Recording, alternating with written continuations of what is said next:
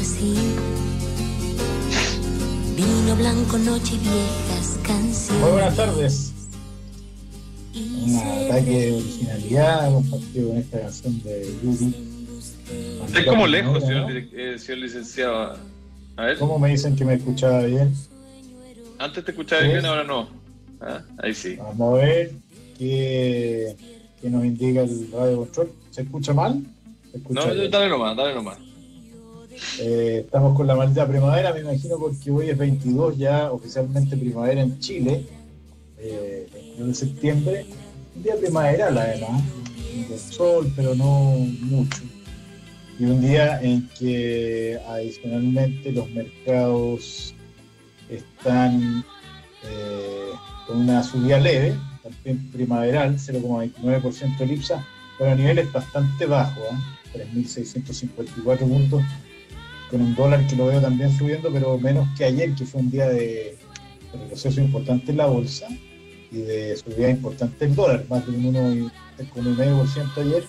Voy a mirar acá el, el eh, dólar. eh. Oye, ¿sabes que el doctor, el doctor Camus me confirma mi sospecha de que se escuchas, te escuchas lejos? Así que lejos. acer- acércate al micrófono a la boquita Vamos, prístina, vamos a tener que favor. pro- vamos a tener que probar otras técnicas entonces. Ahí, ahí, por ahí, por ahí como que volviste. Volviste a la, realidad. Sí, ahí, ¿Ahí? sí. Ah, es que ya sé es mi problema. Sigue hablando Pues- tú y yo lo resuelvo por mientras. Lo resuelvo rápidamente. Oye, me di cuenta eh, que el micrófono lo tengo en el lado equivocado. Claro. Ahora voy a arreglarlo, eh, voy a resolver. Hay unas dudas, hay unas dudas estructurales sobre si se puede eh, eh, realizar o no la transacción de TikTok. En la mañana eh, internamente lo comentamos, a pesar de que no alcanzamos a discutirlo en el programa, tuvimos un programa bien cargado. ¿eh? Pero ahora salió el gobierno chino a la balestra, o más bien eh, fuentes oficiales. Ahora sí, pues, otra cosa. Ahí está. Oye, te comentaba Y que vuelta, salieron vuelta el micrófono. fuentes oficiales Sí, del gobierno chino a cuestionar eh, en lo que ellos denominan un matonaje o un hooligan, estilo hooligan de el gobierno americano para tratar. Igual hay una sombra de duda, a, a pesar de que yo, fíjate, me van a tirar una, una proyección, eh, señor eh, licenciado.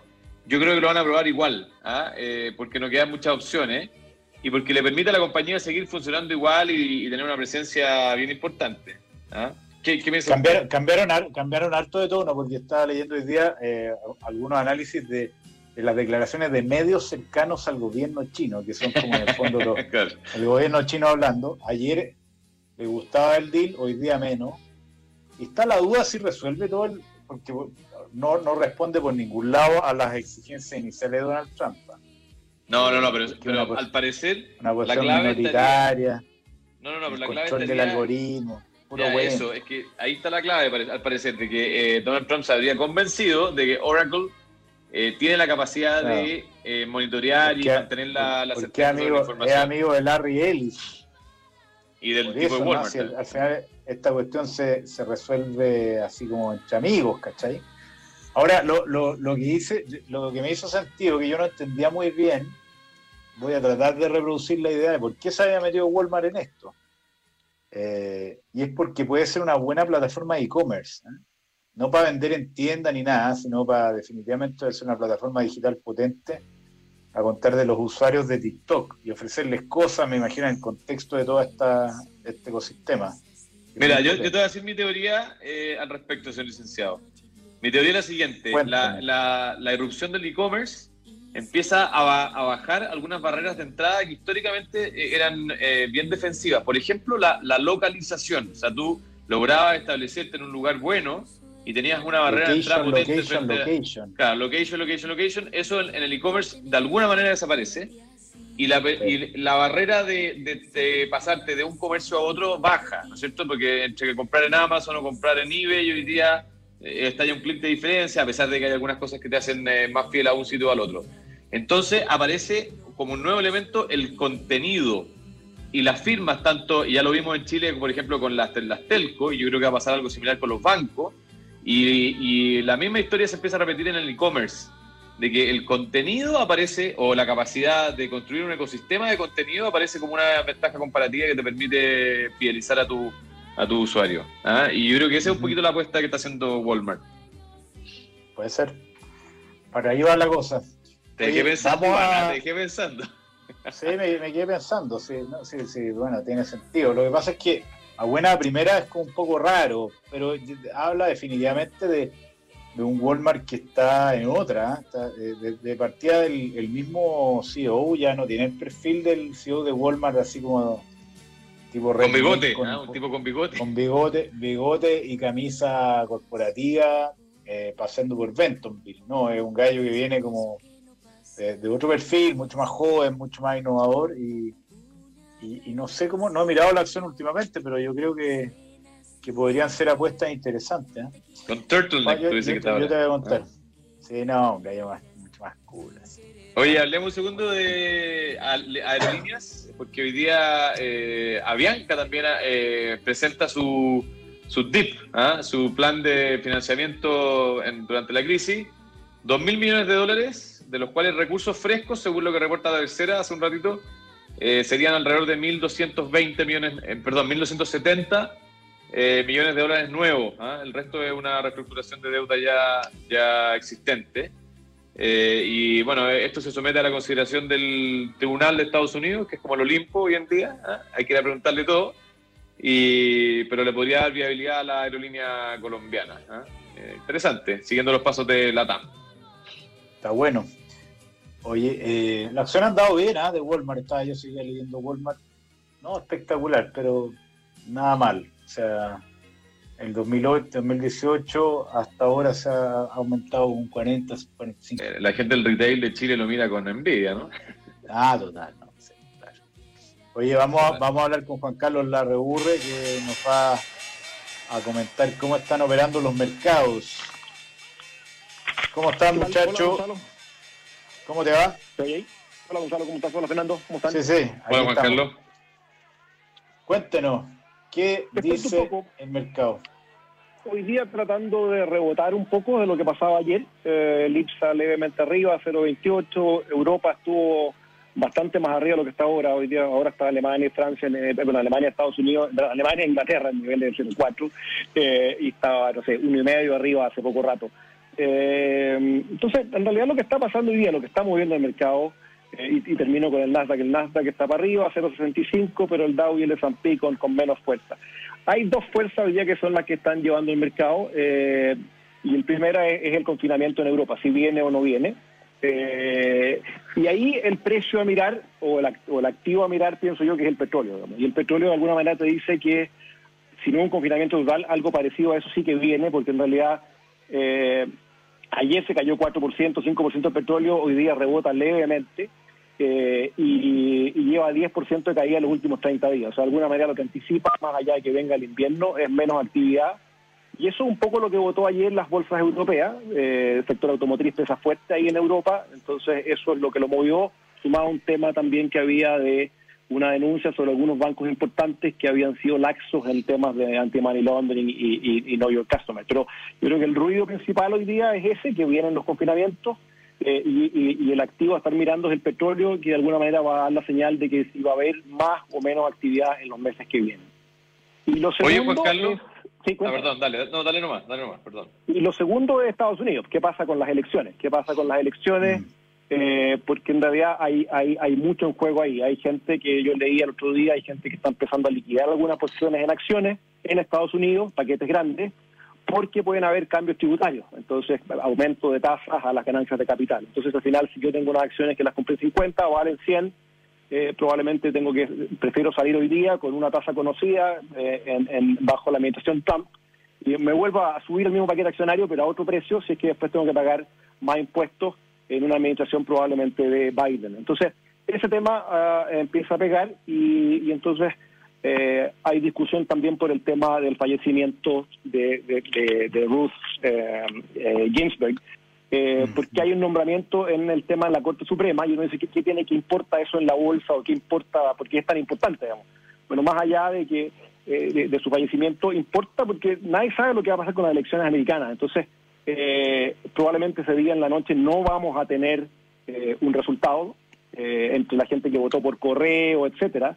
Y puede ser que al final de, varios días tengamos que pase lo mismo que pasó con George Bush hijo y, Al Gore, digamos, que, al final termine decidiendo la elección la Corte Suprema. Entonces, eh, que hay una mayoría demócrata o una mayoría, no una mayoría o una mayoría republicana, eh, puede llegar a ser una diferencia y de ahí la urgencia de, de, la nominación por parte de los republicanos que se ven un poco más rezagados en, en, las, encuestas, en las encuestas al menos. Entonces, esos son los dos factores, diría yo, hoy día en la bolsa. Eh, claro, oye, te iba a preguntar, eh, eh, Juan Carlos, aunque aunque es mucho menos entretenido que, mirar los mercados internacionales, el IPSA se nos cayó firme ayer y, ya viene con una trayectoria negativa los últimos días y ya, lo tenemos en 3.650 puntos alrededor de ahí. ¿A ti te parece que este es un nivel como más estable o, hay una sobreexageración? ¿Cuál, cuál es la, lectura tuya de, este nivel de la bolsa chilena? Ah, a ver, ayer cayó fuerte y básicamente porque estaba cerrado el viernes. Eh, entonces hay un efecto viernes también que venía rezagado respecto de, del resto de las bolsas. O sea, el viernes no está, al estar cerrado, era el 18 de septiembre, eh, y las bolsas cayeron, había algo de esa caída que recuperar o, que, que, tomarla ayer. Entonces, pero nosotros somos más bien eh, tomadores de precio hoy día en el sentido de que apetito por riesgo, apetito por por, eh, por mercado emergente, apetito por, por Latinoamérica. Eh, lamentablemente, pareciera que eh, pareciera que el resto de los mercados emergentes, los asiáticos, lo están haciendo mejor que los mercados emergentes latinoamericanos, de ahí que haya una mayor, recién unos ajustes en, el tema de índices y, se aumentaron las posiciones, las exposiciones, más que exposiciones, las exposiciones a, Asia emergente y se redujeron un poco en Latinoamérica y eso también le pegó a Chile. Entonces, parte de esa caída tiene que ver con ajustes de índices, parte tiene que ver con, eh, con el 18 de septiembre y parte tiene que ver también con que hay incertidumbre respecto a lo que viene. Digamos, uno, los precios son atractivos, hay acciones que están baratas, eh, qué sé yo, eh, el tema de commodities debería, qué sé yo, celulosa que ha estado subiendo, eh, hoy día vimos que Falabella y Cencosud estaban para arriba, Falabella con más volumen, Cencosud poco volumen, Aparecieron ejecutivos ayer de Falabella comprando una cantidad importante de acciones la semana pasada. Tal vez eso eran como 4 mil millones de pesos, una cosa de ese estilo, plata prestada por la empresa, pero pero pero una cosa es que te presten y después si se cae hay que pagarla. Entonces, eh, uno puede decir que no también, digamos. Entonces, aparecen ahí comprando. Son señales probablemente los precios son atractivos, pero la pregunta es cuál va a ser el catalizador para tirar la bolsa para arriba y, y, por el minuto no pareciera haber uno, claro, digamos. Eh, si, si vienen encierros en Estados Unidos, en, Europa, eso le va a quitar movilidad a los mercados en general. Eh, y, hay que ver también, ya, ya llevamos seis meses en esto, la gente que no ha pagado dividendos, por ejemplo, porque se, sumó, se sumó a, un, a, un, eh, a un programa de reprogramación, lo que sea. Bueno, la pregunta es, esos seis, partiendo con tres meses, ahora van seis meses, ahora van a ser nueve meses o ya se acabó eso. Entonces, hay, hay, hay incertidumbres arriba de la mesa, los precios sí son atractivos, pero ojalá que vayan acompañados de, cosas concretas y, y, por el minuto catalizador claro no se ve, digamos. Ojalá el cobre se pegara un salto importante. Si uno ve la correlación cobre-bolsa, estamos muy atrás. Pero, pero es. Gracias, Juan Carlos. Buenísimo. Ok, Juan Carlos, un abrazo. Gracias, adiós. Buen reporte, Juan Carlos Larreburre. Buena cosa. Oye, eh, ya pues vamos con eh, las menciones porque después tenemos que conversar con nuestro invitado que, es siempre interesante. Mercado G, a propósito de dólar peso, el mercado G tiene dólar peso y ya te puede invertir hasta 776.80 eh, con eh, simplemente hacer una transferencia bancaria desde su cuenta corriente a la cuenta local de Mercado G, una cosa que antes no estaba y que hace todo mucho más fácil para las utilidades y para las inversiones. Y además puede invertir en todos los mercados del mundo, una cosa impresionante. Todas las acciones, los commodities, eh, etcétera. Así que converse con los amigos de Mercado G. Oye, la gente de Price Chile, que tiene un equipo bien potente, ¿ah? eh, eh, uno no, se termina de sorprender de, la profundidad del análisis que, que pueden hacer y en temas diversos, tributarios, de consultoría estratégica, contable, etcétera. Eh, así que bueno, está toda la información en www.pwc.cl. Años de experiencia que lo ayudan a ustedes a salir adelante. Años de experiencia, lo mismo que Almagro, que tiene su promoción, eh, que hay que aprovechar 4,5% de rentabilidad sobre activos garantizados con arriendo. Eh, adicionalmente tiene ventajas para, y beneficios para poder pagar el, pie, que el BCI le permite pagar hasta 24 cuotas sin interés y si tiene cualquier problema, devuelve el departamento. Así que si está pensando en invertir en bienes raíces, Almagro es la solución. Y el BCI, justamente, eh, otro de los beneficios que tiene es que las tarjetas de crédito del BCI te dan 3 a 12 cuotas sin interés en grandes tiendas, supermercados. BCI, ahora más que nunca, seamos diferentes. Independencia, a propósito de inversiones inmobiliarias, con su fondo de inversión, eh, Independencia Rentas Inmobiliarias, que se puede comprar por bolsa. Simplemente le incorpora a su portafolio de inversiones en cualquier corredora y tiene exposición a los activos de oficinas y comercial que maneja Independencia con tanta sapiencia. Bueno, señor. sí, vamos. Eh, dejamos a los motorizados para el final. Dejamos a los motorizados para el final. Ah, ¿quién nos faltó? yo y Ducati, pero al cierre lo hacemos más tranquilo, ¿te parece? Me parece. Lo que sí no, no, no tengo aquí, espérate, a la mano el nombre de nuestro invitado. Esteban Polidura, él es eh, ah, Esteban Polidura. director de asesoría para las Américas de Julius Baer. Esteban, buenas tardes. Gran banco, gran banco suizo. ¿Cómo te va, Esteban? Exactamente, gracias. Qué gusto saludarlos, Gonzalo y Fernando.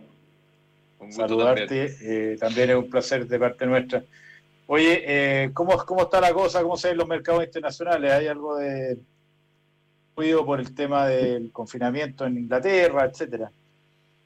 Exactamente, ese es el tema hoy en día. El tema, el tema caliente es eh, los miedos renovados que hay entre los inversionistas, de, yo diría de forma global, de que se dé otra vez un evento de cierres masivos, generalizados en los países, y que entonces otra vez estemos regresando a una situación parecida a la de marzo, ¿no? Con bloqueos eh, generalizados y economías cayendo a doble dígito. Esa es exactamente la situación hoy y evidentemente una volatilidad y correcciones muy marcadas.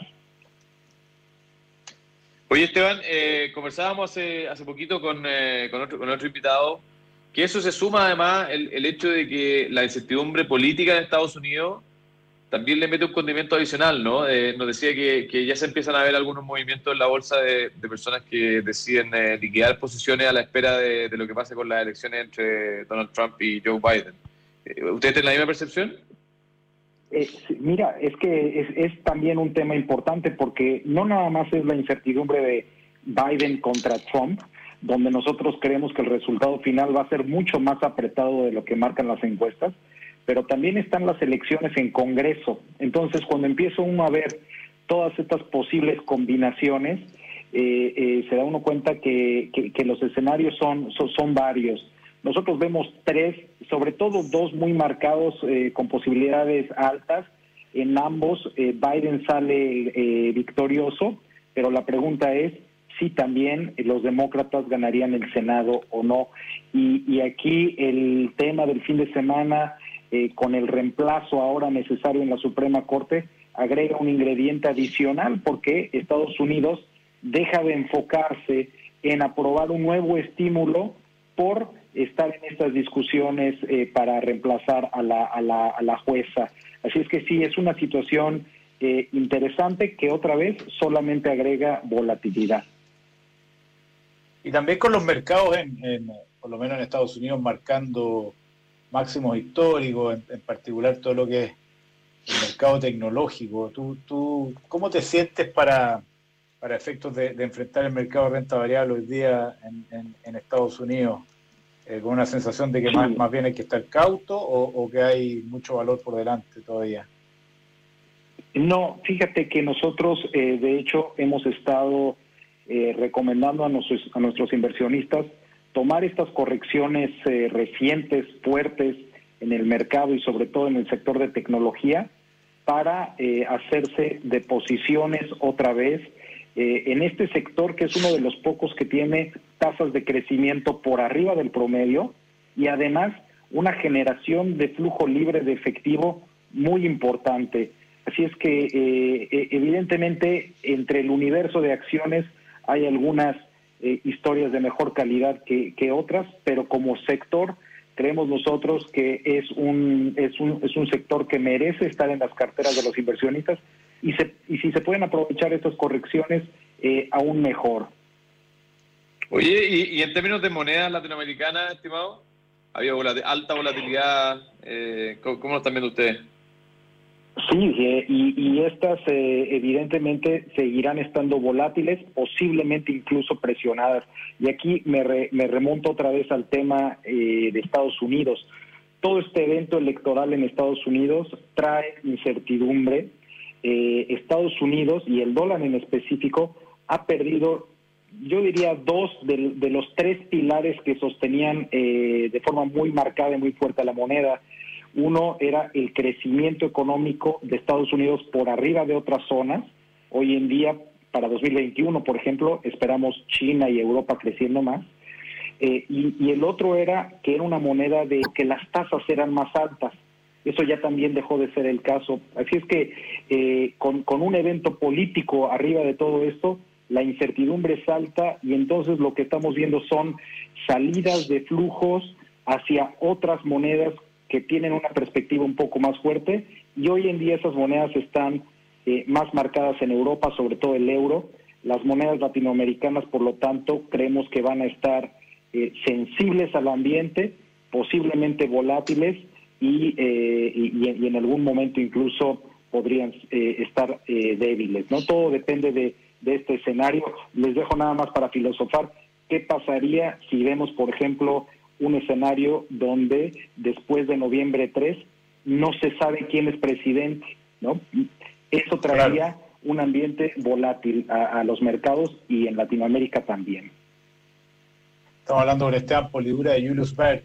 Bueno, ese escenario lo dibujaba hace creo que un par de semanas atrás el Economist como bien dramático, eh, que había varios días, incluso semanas, en que no había definición del presidente de Estados Unidos. Eh, ¿tú, ¿tú, crees que eso podría causar devaluaciones importantes en Latinoamérica? ¿Es, ¿Ese escenario en particular? Mira, ese escenario sí sería eh, negativo.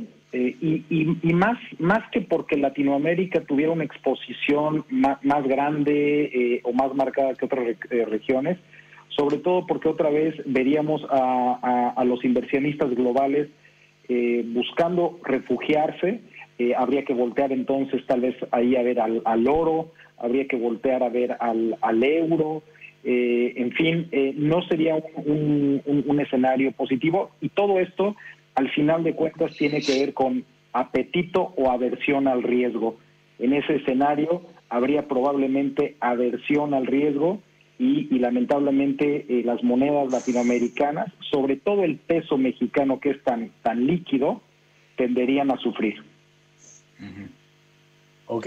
Oye, y Clarísimo. última pregunta, Esteban. Eh, en, en, el mediano plazo, más allá de esta contingencia, ¿cómo están viendo la, la región latinoamericana?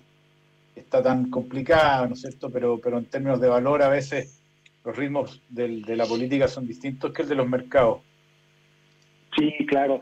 Pues mira, hoy en día estamos eh, subponderados en, en América Latina en la parte de renta variable.